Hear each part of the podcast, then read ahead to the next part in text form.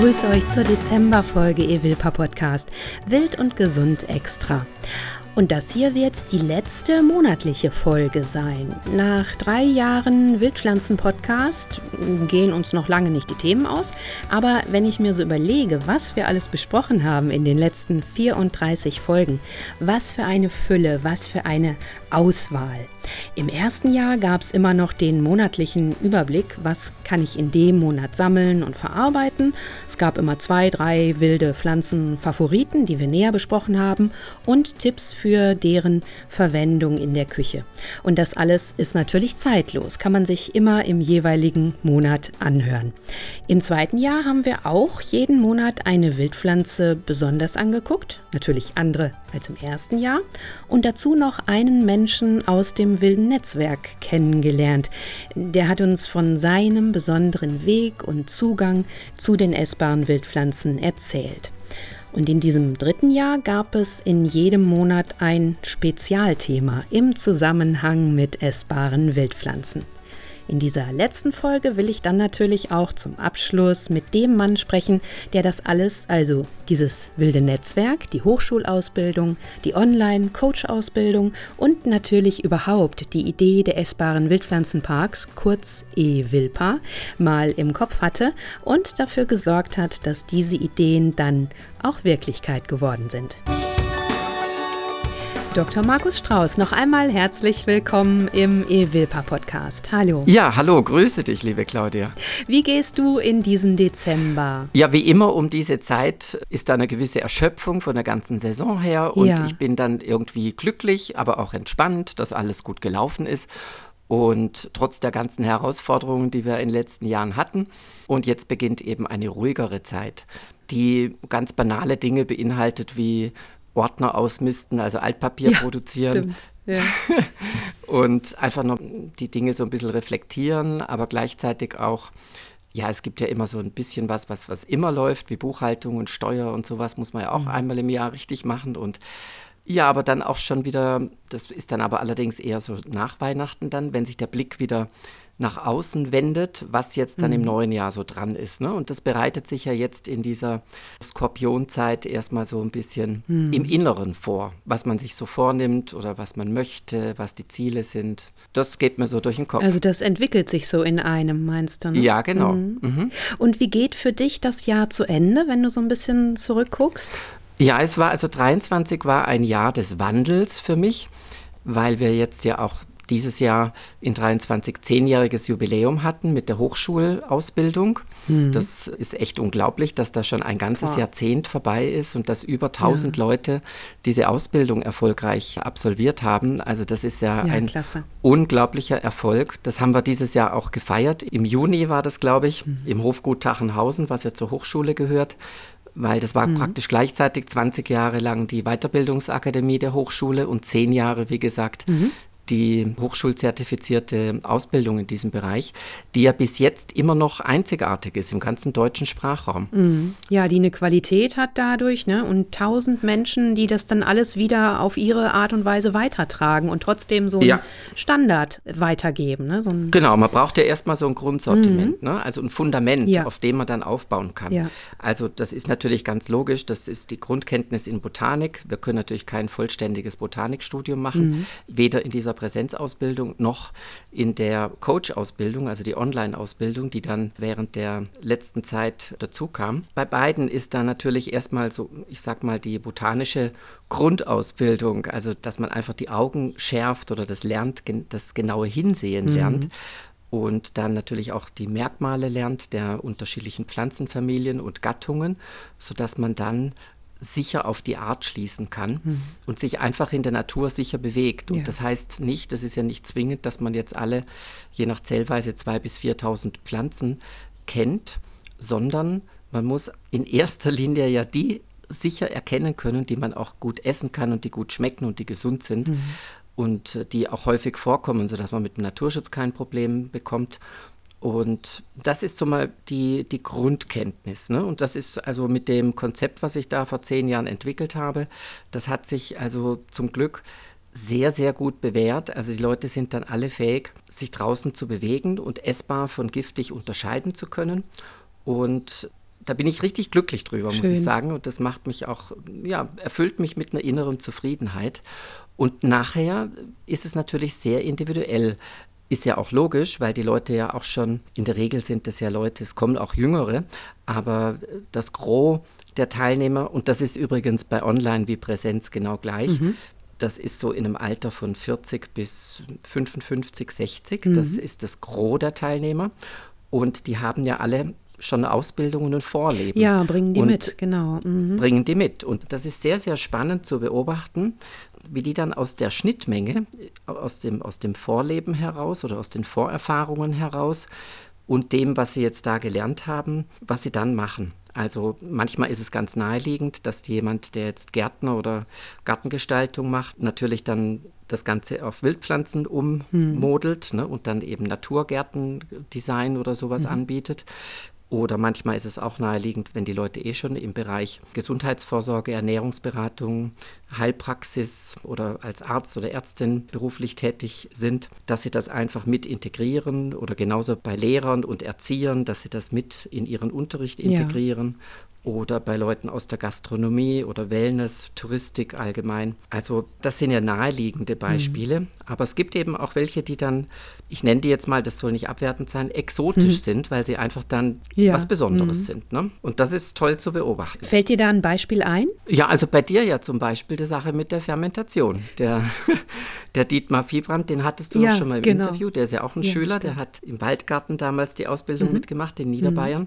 Und hat sich ja dann auf das Thema Fermentation, was ja wirklich eigentlich ein, Spezialthema ja, ist, aber da hat er sich total drauf kapriziert und ist ja auch mit einem Riesengarten Selbstversorger, ja. hat ein Buch ja, dazu genau. geschrieben und das hat ja bei dir zum Beispiel ja auch die Auswirkung gehabt, dass du seither fermentierst, ne? so wie ich es mitbekommen habe. Ja, der konnte das einfach toll erklären und äh, hört euch die Folge an.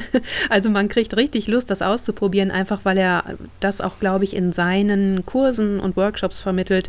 Einfach machen und er erzählt einem oder er zeigt einem die Fehler auf, die viele machen und wenn man die vermeidet, dann geht es einfach. Man hört sonst oft, ja, das, das ist doch geschimmelt ja. und dann das hat immer zwei, drei Gründe und wenn man die ausschaltet, dann dann läuft die Sache. Klappt das, genau. Und das ist wirklich eine Bereicherung mm. für die Gesundheit. Ja, und schmeckt ja, ja auch gut. Habe ich bei dir ja auch schon mm. probiert. Ne? Das sind ja wirkliche ja. Köstlichkeiten, ja, die da entstehen. Genau. Oder ein anderes Thema mm. ist ja auch zum Beispiel, geht auch ums Trinken im weitesten Sinn, das Thema Oxymehl. Ne? Das ist ja auch ein relativ neues Thema, mhm. was ja erst vor ein paar Jahren richtig wieder aus der mittelalterlichen Mottenkiste befreit wurde. Und das hat bei mir auch sofort mhm. resoniert mhm. und habe ich das eben auch ganz stark bin ich da selber. Ich gehe dann immer erstmal selber in die Spur und probiere das aus, ehe ich das dann auch profund äh, ja. ins Programm aufnehmen kann. Also das hat auch schon ganz viele begeistert, weil es, also was mich ja begeistert, sind immer die einfachen, alltagstauglichen ja, Rezepte. Ja, ne? und die, die, und Oxymel ist ja kann. auch so ja. Was, was ja im Handumdrehen gemacht ist mit Honig und Apfelessig, ne, so ein, und dann eben, was weiß ich, die Holunderblüten rein oder die Tannennadeln oder was auch immer, je nach Jahreszeit und Verfügbarkeit mhm. und je nach mhm. geschmacklicher Vorliebe natürlich, entstehen einfach mhm. köstliche Oxymele, die man dann mit Sprudel zu einer Limonade aufgießen kann. Oder ich mache das eben sehr gern in die Salatsauce mit rein, dass ich da einfach so einen Esslöffel voll ja. an Salat mache. Und mhm. ja, das ist auch wieder eine wilde Bereicherung im Alltag, ne? sowohl geschmacklich ja, als auch ja. gesundheitlich. Ja, stärkt das Immunsystem, hat man noch nebenbei, macht es als Kur vielleicht auch, das hatten wir auch schon empfohlen. Ja, genau. genau da haben wir auch mhm. eine Folge schon zu gemacht. Es ist auch ein wunderbares Weihnachtsgeschenk, wenn man jemand so eine Flasche Oxymehl schenkt. Ne? Ja. Also das hat ja so mhm. viele Nischen, dieses Thema. Oder was mir auch gerade mhm. einfällt, ist manche, die jetzt ähm, ihren Schwerpunkt eher so auf dem Spirituellen haben oder bei Yoga, da ist das Thema Räuchern natürlich ein großes. Ja. Oder jetzt dann auch in den Rauhnächten, die ja dann bald wieder kommen. Hm. Und ähm, es gibt inzwischen auch äh, Angebote zum, zum Thema Pflanzenmeditation oder sich energetisch auf die Natur einlassen. Mhm. Also und das kann man natürlich auch wunderbar verknüpfen miteinander, ne? dass man dann so Angebote macht. Das Thema Waldbaden ist ja in den letzten zehn Jahren auch richtig groß geworden.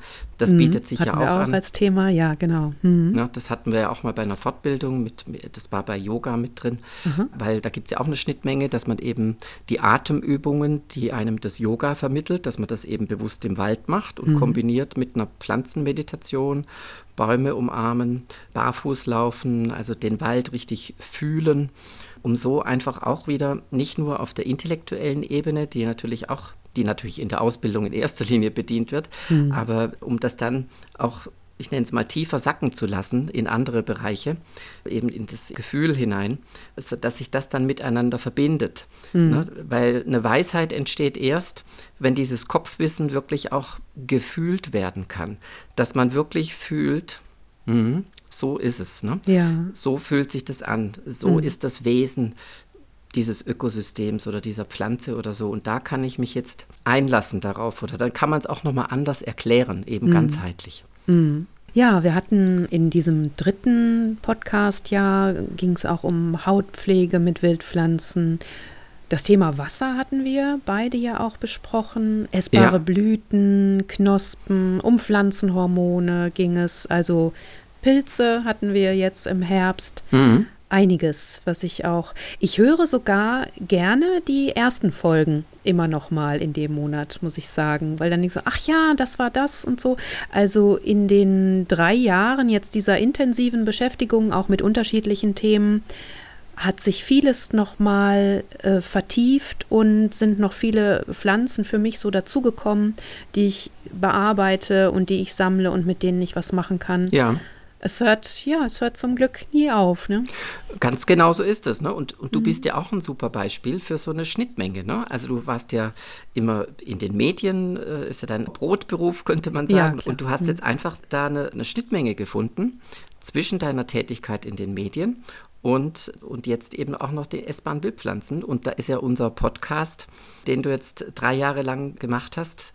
Das hat ja auch ganz viel mit Technik zu tun. Man muss es, die Aufnahme ja nachher auch schneiden und so weiter und hoch mhm. und runterladen und alles Mögliche. Mhm. Also, das ist ein schönes Beispiel für eine wunderbare Schnittmenge, aus der heraus du agierst. Ne? Mhm. Also, und so findet dieses Thema eben jetzt wirklich, also was ja mein Hauptzitat ist oder mein Elevator Pitch, wie das ja so ganz modern heißt, ist ja immer, dass ich, dass ich dafür plädiere oder ich trete ein für die Reintegration der essbaren Wildpflanzen in unsere heutige Alltagskultur. Ja. Und da gibt es eben die Medien, da gibt es das Internet, da gibt es eben das Bedürfnis, gesund zu leben, äh, Gesundheitsvorsorge zu betreiben, sich selbst zu ermächtigen, also dass man sich selbst versorgen kann, äh, zu Gärtnern etc. pp. Und mhm. das sind diese ganzen Nischen. Ne? Und das ist einfach wunderbar.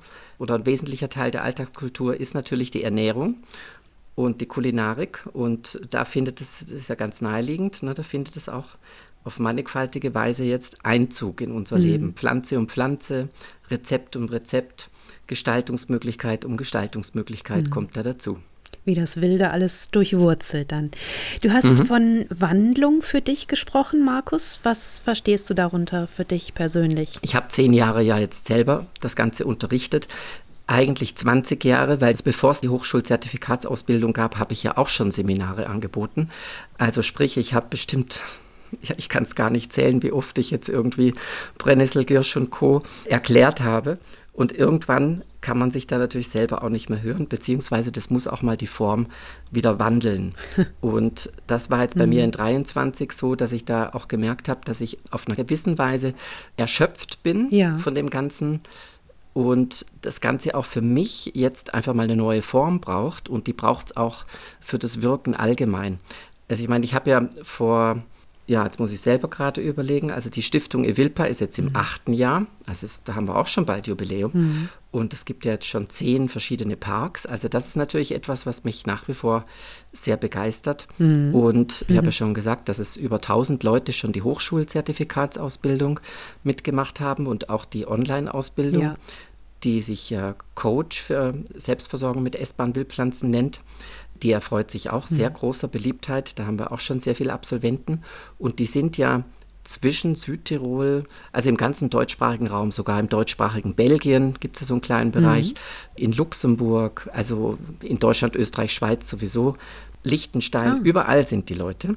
Und deswegen habe ich mir jetzt mal vorgenommen, gerade bei den Online-Leuten ist natürlich so, dass die auch mal das mich dann, mhm. ja, die, die sehen Schön. mich natürlich in in über 100 Videos, die ja mit den Lektionen immer rausgeschickt werden. Es sind ja immer jede Woche zwei, am Freitag immer zwei Videos und ein ja. großes PDF dazu, was sich dann eben über 52 Wochen ansammelt. Plus sehen Sie mich natürlich alle 14 Tage dann über Zoom bei der Fragestunde. Mhm. Aber die wollen mich natürlich irgendwann oder bei vielen ist auch der Wunsch, das ist ja logisch, dass man sich mal wirklich sieht, live. Ne? Ja, und auch einen Austausch haben kann, richtig dann. Ja, ne? genau. Und das mhm. kann natürlich mal stattfinden, wenn ich irgendwo einen Vortrag halte oder so. Oder wenn ein Evilpa eröffnet wird bei irgendeinem Anlass. Da kommen ja dann mhm. auch immer viele. Ja. Und da bin ich auf die Idee gekommen, also das fing an in Öderan in Sachsen bei der Einweihung, wo ja über 200 Leute da waren, obwohl das Boah. im November war, was jetzt ja. nicht gerade der Monat ist für eine Reise oder für eine Evilpa-Eröffnung. Aber Spaziergang dann, ja, genau. Mhm. Aus verschiedenen Gründen, das hat ja auch immer ganz organisatorische und praktische Gründe, war das dann einfach im November dran mit der Eröffnung. Wir hatten auch riesig Glück mit dem Wetter. Mhm. Und da ist bei mir so ein Groschen gefallen, weil da einfach ganz viele kamen und sagen, ja, ich bin auch in der Coachausbildung oder ich habe oder ich habe die Gesichter erkannt, Mensch, wann war denn das, wann du da warst und so in der, in der Präsenzausbildung. Und mhm. da dachte ich, Mensch, das macht so Freude, da einfach mal wieder vor Ort präsent zu sein. Und da habe ich mir jetzt für, drei, für 24, kommt jetzt schon, vorgenommen, dass ich einfach mal mehr, ich habe mich ja jetzt befreit etwas ne, von, der, von den ganzen Lehrverpflichtungen. Der Kalender ist jetzt leerer, genieße mhm. ich auch sehr. das ist auf sichere Beine gestellt, also das ist ja nicht beendet, sondern es geht ja weiter. Ne? Genau. Nein, nein.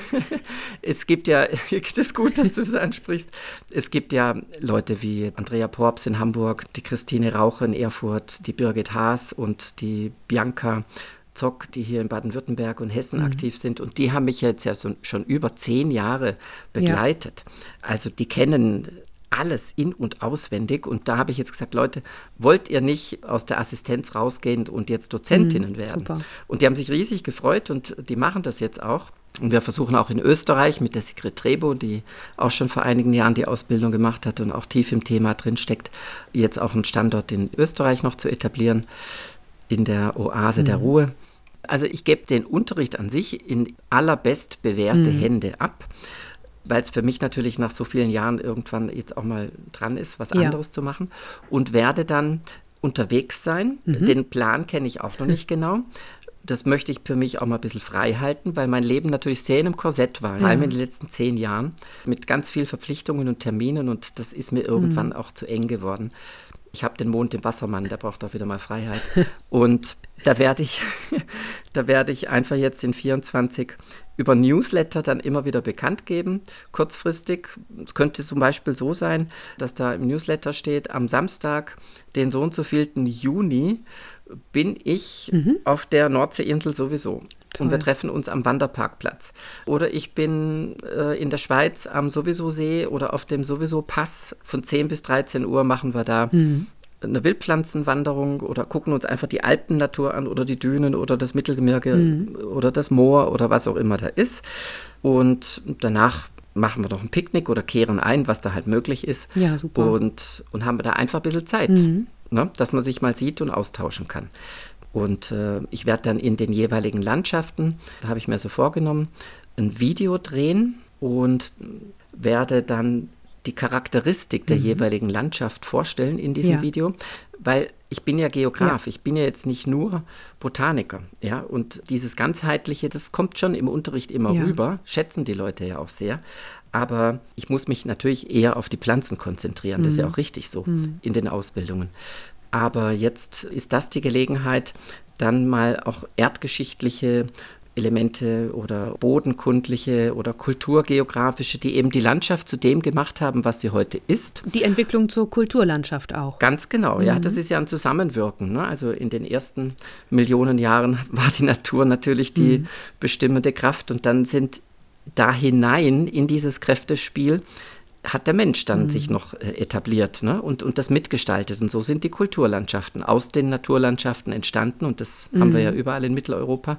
Und dieses Zusammenspiel, das ist ja der Kern mhm. der Geografie eigentlich, das möchte ich mhm. erläutern. Also in der jeweiligen Landschaft, wo ich dann da stehe und dann ein Video drüber mache und dann eben auch erklären kann, warum jetzt welche oder was die Wildpflanzen-Spezialitäten mhm. dieser Gegend sind. Ne? Also ich denke, das gibt nochmal ein vertiefendes Wissen und wer weiß, was daraus entsteht. Mhm. Ja, das Thema Gärtnern ist natürlich noch ein großes. Da fühle ich auch, dass ich da, ich habe ja einen Schaugarten mhm. hier angelegt auf dem mhm. Eichbeinthof. Im Allgäu. Mhm. Und da möchte ich auch mal in diesem Schaugarten mal noch mehrere Videos drehen, aber auch woanders, weil ein Garten ist ja nur ein Garten. Also das ist, kann ja in anderen Situationen, in anderen klimatischen und ökologischen Gegebenheiten auch wieder anders gestaltet mhm. werden.